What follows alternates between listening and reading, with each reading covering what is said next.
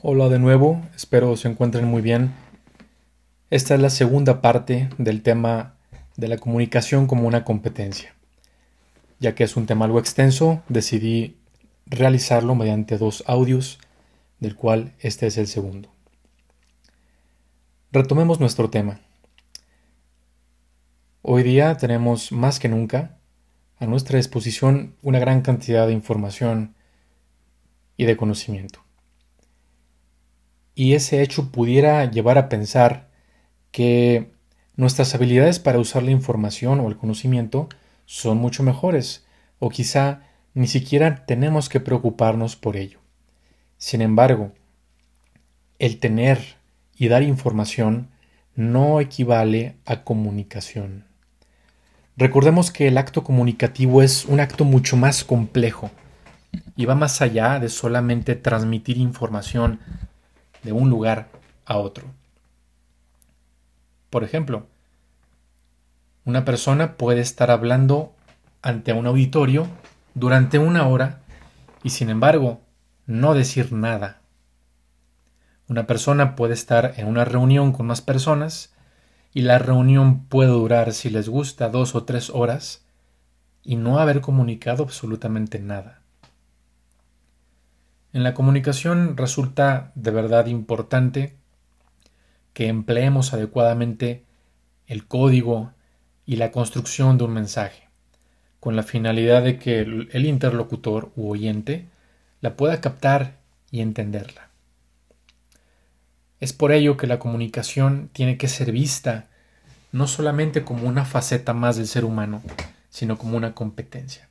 Y ya dijimos en el audio anterior que la competencia tiene que ver con la habilidad para poder utilizar determinada herramienta, en este caso, la comunicación.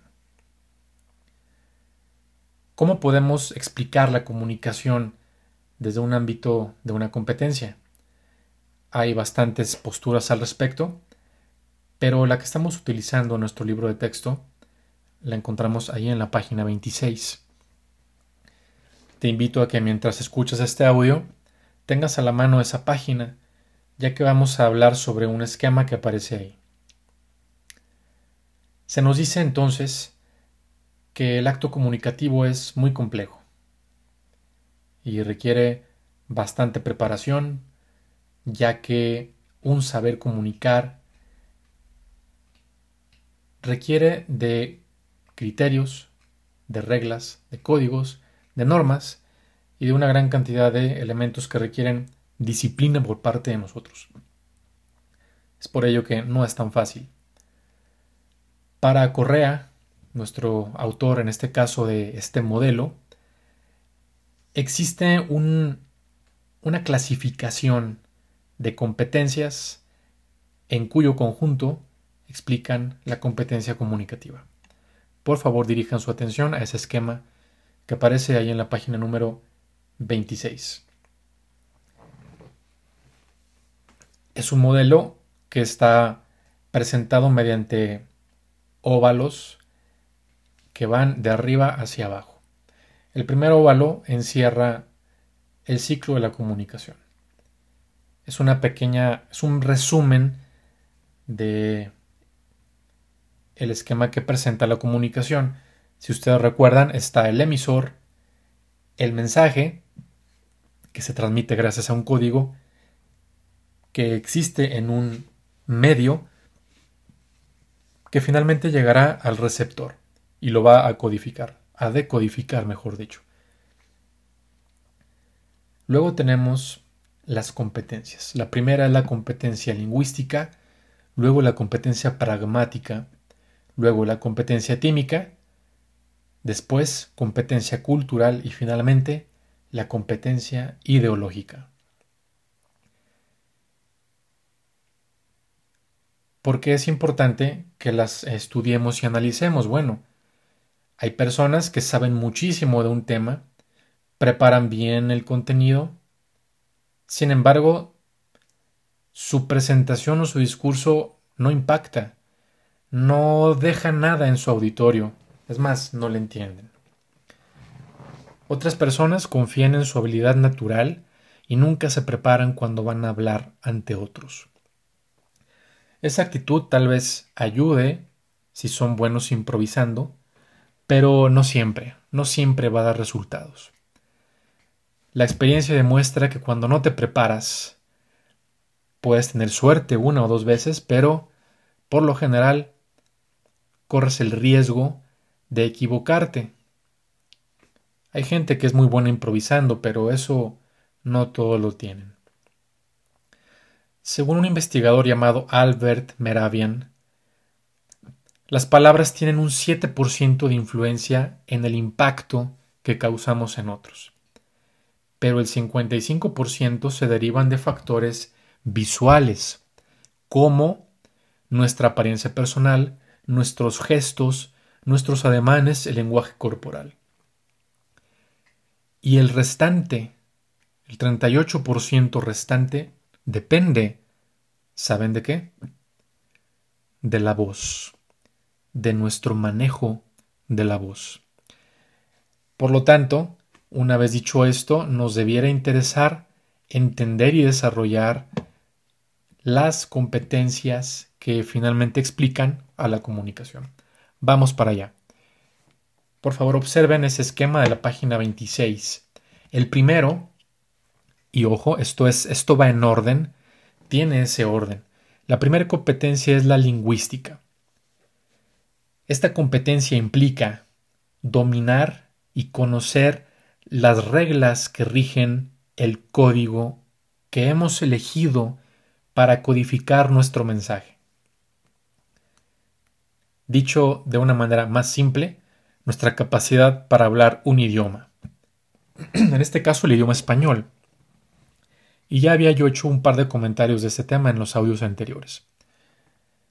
Mi competencia lingüística va a estar dada por mi capacidad para utilizar el código llamado lenguaje, en este caso el español. ¿Cuántas palabras domino? ¿Cuántas palabras soy capaz de utilizar para construir un mensaje? En la medida que yo domine un idioma, voy a ser competente de manera lingüística. Y antes de pasar al siguiente punto, quisiera preguntarles, ¿cómo le hace una persona para mejorar su competencia lingüística? ¿Cómo aprendo más palabras? ¿Cómo le hago? Bueno, no hay muchas formas. Y por excelencia, la mejor manera de hacerlo es leyendo. Cada vez que tú lees, aprendes nuevas palabras, aprendes a cohesionar ideas, gracias a tu nuevo aprendizaje de palabras, aprendes a, o mejor dicho, conoces cómo otros usan esas palabras para luego incorporarlas a tu propio lenguaje. Por eso les insisto, por lo menos apréndanse una nueva palabra cada día, o las que puedan. En la medida que lo hagan, serán capaces de usar el idioma para poder construir de una mejor manera sus ideas y sus mensajes. Eso es la competencia lingüística. Piensen en una persona que no sabe leer ni escribir. ¿Es competente de manera lingüística? Pues no, porque carece del conocimiento para plasmar una idea. ¿Va a poder escribir? Pues no, no puede escribir el medio escrito no es una opción para esa persona. La lectura tampoco. Entonces, es un ejemplo. Pero si ustedes saben leer y escribir, superan a esa persona. Hay quien sabe leer y escribir, pero de una manera limitada. Ahora pasemos a la segunda competencia, la competencia pragmática. Esta competencia también es conocida en otros autores como la competencia pragmalingüística. Y aquí creo que tenemos una palabra también nueva. La palabra pragmática también tiene diversos significados, pero en el ámbito de la comunicación tiene un especial significado. ¿Qué es esto de competencia pragmática?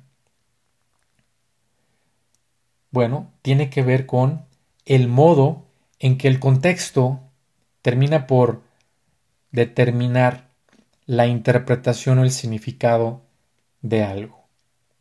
Es decir, saber entender algo a la luz del contexto en el cual se encuentra. Y esto es un avance mucho más complejo de la competencia anterior. Mientras en la anterior yo solo me preocupaba por dominar palabras, saber usar el lenguaje, ahora ya no. Ahora ya no es solo el lenguaje, sino es el lenguaje en dónde, en qué momento y en qué circunstancia. Y esto me va a poder ayudar a entender lo que se está queriendo decir. Por eso nuestro autor dice que esto incluye saberes acerca de los integrantes, de sus contextos temporales y espaciales. Lo pragmático se refiere a conocer las intenciones, las motivaciones y demás para poder entender algo. Les voy a poner un ejemplo. Si yo escribiera un texto donde digo que un amigo cercano va a morir de determinada manera, ¿qué pensarían? Fulanito va a morir de esta o cual manera. Y es más, hasta lo hago de una manera em, muy creativa. Bueno, tal vez haya gente que se moleste, se ofenda. ¿Cómo se te ocurre hablar de que va a morirse tu amigo? Bueno, Ah, pero si eso ocurre en el mes de noviembre en un concurso de calaveras, tal vez no se molesten, al contrario, tal vez les parezca gracioso, se rían, en una de esas hasta quizá gane el premio a la mejor calavera, ¿no? Bueno, el contexto, el contexto me ayuda a darle un significado diferente a las cosas. Claro, a nadie nos gustaría que un ser querido muera, claro que no, eso es impensable, pero recordemos que en México existe una tradición muy particular en el cual la gente suele hacer burla, risa o gracia de la muerte. El contexto nos ayuda a entender una cosa tan delicada de una manera diferente. Y, y, tal vez solamente el mexicano lo haga de esa manera, porque esto es muy diferente en otras culturas. Es un ejemplo que espero nos ayude a entender cómo es que la competencia pragmática va más allá de lo dicho o de lo escrito y tiene que ver con el contexto, con todo aquello que lo rodea. Quiero que sepan, estimados eh, alumnos, que este tema de la pragmática es mm, de por sí muy profundo. Ahorita lo estoy explicando de una manera muy muy sencilla y hasta superficial, pero es todo un tema que requiere de un estudio bastante profundo y hay autores que han escrito bastante sobre ello.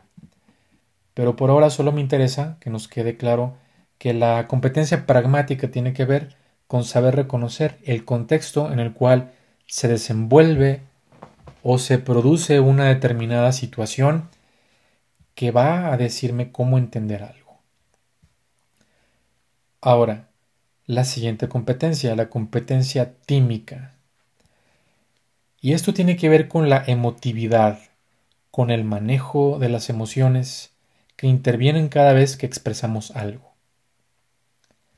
Cuando diseñamos y construimos un mensaje, quizá de manera involuntaria, cargamos ese mensaje con una emoción que debe de ir de acuerdo con lo que estamos diciendo. Por lo general, una emoción se va a asociar al mensaje. Piensen en dar una buena noticia. Por ejemplo, pasaste un examen.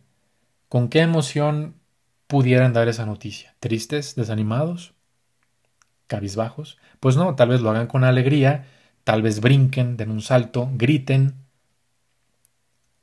Bueno, ese tipo de cosas, todo aquello que, que tiene que ver con las emociones y que acompañe al mensaje, tiene que ver con la competencia tímica. Y aquí intervienen cosas como la modulación de la voz. Si ustedes se acuerdan, al inicio dije que el investigador Albert Meravian dijo que el 38% del impacto que logramos se debe gracias a nuestra voz. Por lo tanto, el saber modular la voz y usar nuestra voz para transmitir emociones es algo muy importante. Más adelante hablaremos más sobre la voz. Ahora, el siguiente tema es la competencia cultural. Y según nuestro autor, esto tiene que ver con conocer las representaciones hechas por el mundo. Es decir, cómo cada cultura ha creado su propio estilo o manera para comunicarse. Esto va a ser tal vez muy complejo de, de, entenderlo porque, a menos que viajemos muchísimo a otros países, es difícil que conozcamos otras culturas. No hay, que, no hay que ir tan lejos, tan solo aquí en México. Es un país multicultural, donde si viajas a otro estado vas a encontrarte con diferencias culturales por ejemplo, en alimentos, en tradiciones. Inclusive hasta el físico de las personas cambia si vas al sur o si vas al norte. Por lo tanto, el hecho de saber interpretar y conocer el punto de vista de las culturas es algo muy importante.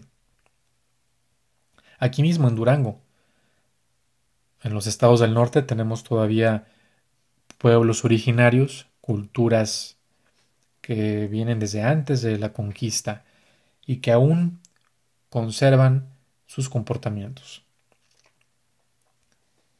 La competencia cultural, pues, implica conocer qué aspectos de esa cultura pueden transformar la forma de comunicarse.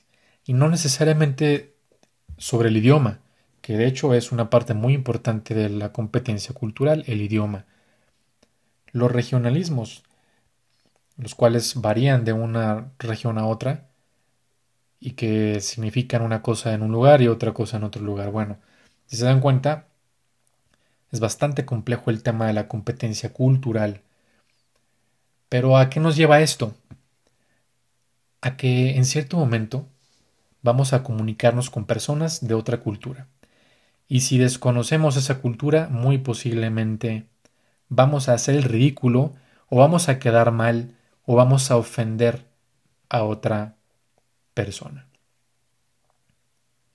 Les cuento alguna anécdota que tuve yo en, mientras yo trabajé para una empresa.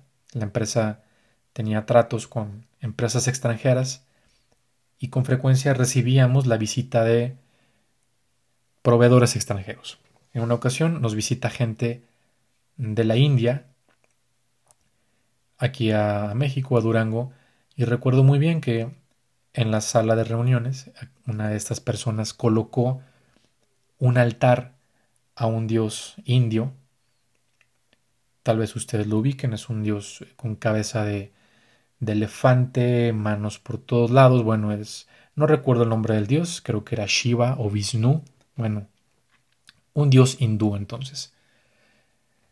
Y lo tenían ese pequeño altar ahí en la mesa de trabajo. Cuando ellos hacen una pausa, un receso, yo me acerco, empiezo a mirar de manera curiosa aquel altar y se acerca un, uno de mis compañeros de más experiencia. Para ese entonces yo era eh, mucho más joven y me dice, bueno, es que eh, en su cultura ellos acostumbran viajar con sus eh, estatuas de sus dioses y las colocan cerca de donde están trabajando. Entonces, por eso ellos traen a su Dios y lo ponen aquí. Y me dijo, pues trata de ser menos obvio en tu curiosidad y trata de ser respetuoso, porque para ellos es una deidad. Imagínense si yo hubiese tocado o agarrado el, esa pequeña estatuilla, ¿no? Hubiese creado un malestar con ellos porque para ellos es una deidad. Para mí tal vez lo pudiera haber visto como un objeto de curiosidad porque pues era un, un elefante, ¿no? Así pequeñito. Con esto que quiero decir que cuando uno no sabe o desconoce de otras culturas, se arriesga a cometer errores.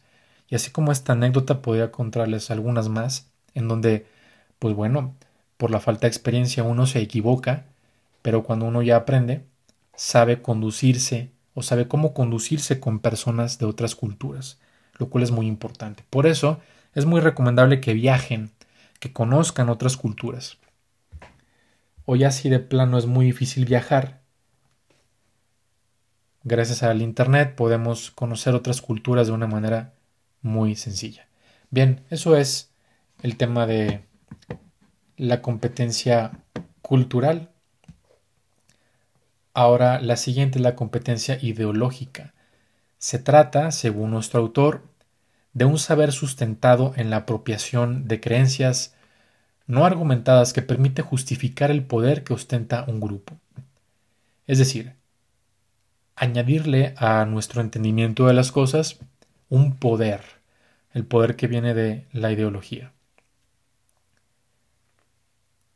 Una ideología pues tiene que ver con una estructura de pensamientos, de creencias, de conocimientos en los cuales hay, una, hay un arraigo de las personas.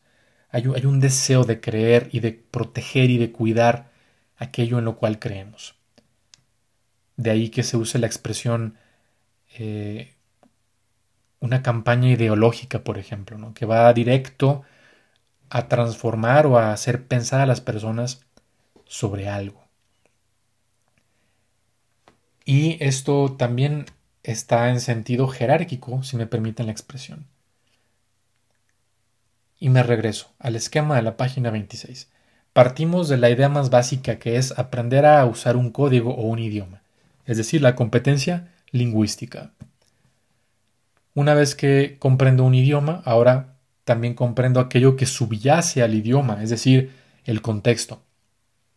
Una vez que hago eso y puedo entender el manejo de las emociones con la cultura, perdón, con la competencia tímica, luego tengo que ir al exterior y conocer la competencia cultural y finalmente reafirmarlo y concentrar todo ello en una competencia ideológica, que es lo que finalmente hace que la gente tenga un arraigo un, o un apego a un determinado conjunto de ideas o enseñanzas, que también se suele conocer como dogma o doctrina. Bien, ese es, una, es un modelo de, de competencia que nos presenta el autor Correa, pero no es el único. Hay otro, los cuales se explican en la página 27. Los voy a mencionar y si se fijan guardan algunas similitudes. Por ejemplo, al final de la página 27 se habla de la competencia paralingüística tiene que ver con la capacidad de acompañar elementos como el tono de la voz con su acento, con su pronunciación, etc. Si se fijan, eso es muy similar a la competencia tímica. ¿Qué hay de la competencia kinésica? Siempre que ustedes vean la palabra kinésica o kinestesia, se habrá de referir a los movimientos de nuestro cuerpo, como los ademanes, los gestos, la mirada, todo lo que hacemos con nuestro cuerpo. Cuando dicen que una persona es kinésica o kinestésica, se refiere a gente que, se está moviendo siempre, que no, es capaz de comunicarse sin estar moviendo sus brazos. O por ejemplo, las personas que, hablan por teléfono y se sueltan caminando. Yo eh, he visto gente que inicia una llamada y camina y, y, cuelga la llamada y ya está en otro lugar y no sabe ni cómo llegó ahí porque necesitaba el movimiento, ¿no? Bien. La competencia proxémica, esta consiste en dar sentido a los espacios, las distancias. Por ejemplo, aquella persona que cuando te habla llega y te toma del hombro, o te sujeta del brazo, o se acerca mucho, o se aleja. Bueno, es, es el uso del espacio cuando estás comunicándote. Y finalmente la competencia sociocultural, que para mí es una mezcla de la competencia pragmática con la cultural. Bien, dejamos aquí este tema de la clasificación de las competencias en la comunicación y ahora en el tema 3.3 se nos habla de los saberes y usos verbales. No profundizaré mucho en este tema porque considero que es algo fácil, sencillo, no veo que requiera mayor explicación, así que por favor analicen este tema de manera individual. Pero sí que quiero analizar eh, la tabla que se encuentra en la página número 30. En esta tabla encontramos un contraste entre el código audio oral y el código lecto escrito. También creo que es muy sencillo y muy, fácil de entender, pero quiero únicamente hacer referencia a un par de ideas. Por ejemplo, el código audio oral, según el punto 2, es espontáneo e informal. Parece que nos es más fácil hablar algo que escribirlo.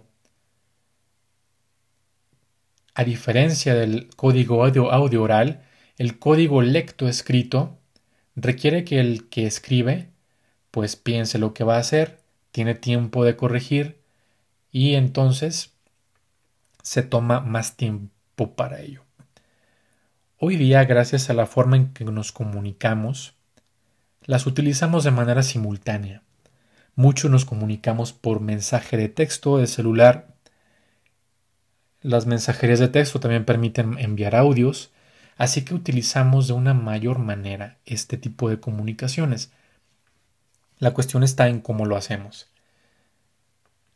Mediante la vía escrita, el idioma ha sufrido de modificaciones.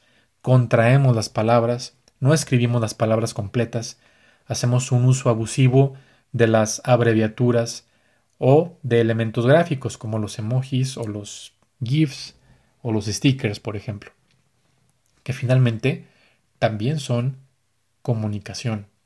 Sería interesante saber en dónde entran esos elementos, porque tampoco son audios, tampoco son textos, sino son elementos gráficos. Otra diferencia, la comunicación audio-oral es efímera. Como dice la frase, las palabras se las lleva el viento. Diferente con lo escrito, porque lo escrito queda para siempre, bueno, mientras no borres lo que has escrito pero el texto si no se borra, quedará ahí todo el tiempo que el medio de almacenaje lo permita. Otro punto que me parece interesante, en el código audio oral se utilizan comodines o muletillas. Las muletillas son un elemento negativo en nuestro habla.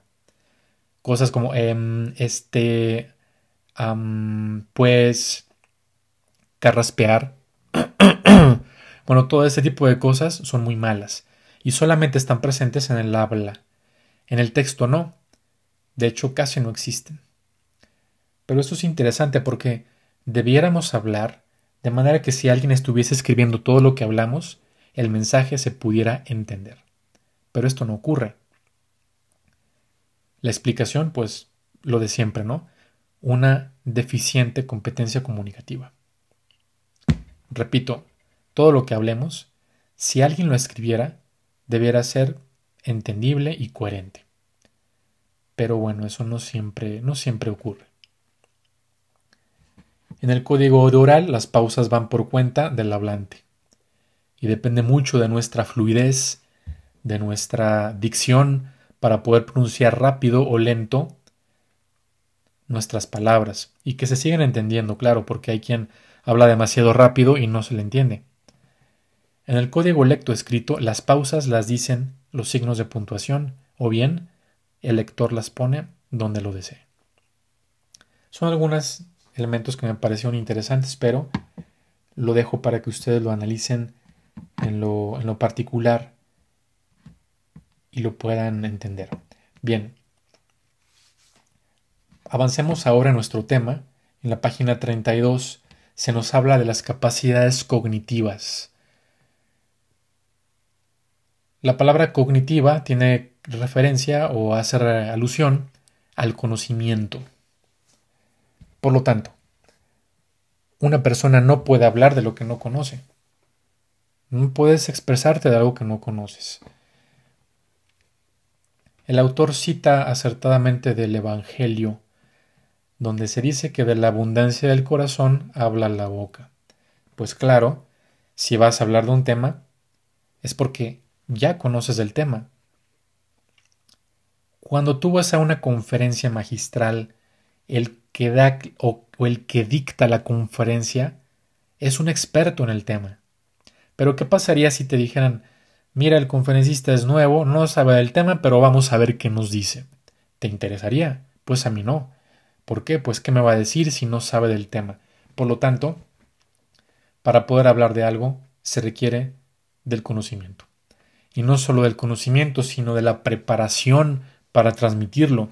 Porque también hay que reconocer que hay gente que sabe muchísimo. tiene un conocimiento impresionante. El problema es que no sabe transmitirlo. No se le entiende, no se da a entender también. Por eso, vean qué importante. ¿De qué me sirve ser un genio en un tema si yo no sé transmitir ese conocimiento? Pues claro, me va a servir a mí, pero no lo puedo transmitir. Y recuerden que el conocimiento es tan valioso como la capacidad para transmitirlo. Es por ello que es importante cultivar la habilidad para transmitir los conocimientos que adquirimos. Y de eso es lo que nos habla las siguientes páginas. En la página 33 se nos habla de qué actitudes y valores se requieren para poder avanzar en una mejor capacidad comunicativa. Se nos habla, por ejemplo, de la empatía, y ya se nos explica qué es la empatía, la capacidad de poder entender cómo razona el otro. Se nos habla también ya de valores, pero bueno, lo dejo para que ustedes lo analicen en lo personal. Se nos habla también de las capacidades para intercambiar experiencias, experiencias cotidianas, el desempeño de roles. Esto sí es interesante porque dependiendo del rol que estemos desempeñando será nuestra posibilidad de ser escuchados y entendidos. Esto es muy importante. Si tú escuchas a un médico que está vestido de bata y que trae un estetoscopio colgando del cuello, y este médico te da instrucciones para tomar un medicamento, ¿pondrías tú en duda aquello? Pues no, porque esa persona se encuentra en el rol de un profesional de la salud dándote indicaciones de lo que tienes que hacer. Es por eso que el desempeño de los roles juega un papel muy importante al momento de transmitir información. Bien, esta es la segunda parte del tema de la comunicación como una competencia. De esta manera cerramos el tema de los audios con, con esta segunda parte. Te invito a que analices el capítulo del libro que habla sobre este tema y me hagas llegar por favor todas tus dudas y comentarios en el aula virtual para que ahí podamos seguir comentando este tema. Nos vemos hasta la próxima con un tema nuevo. Hasta luego.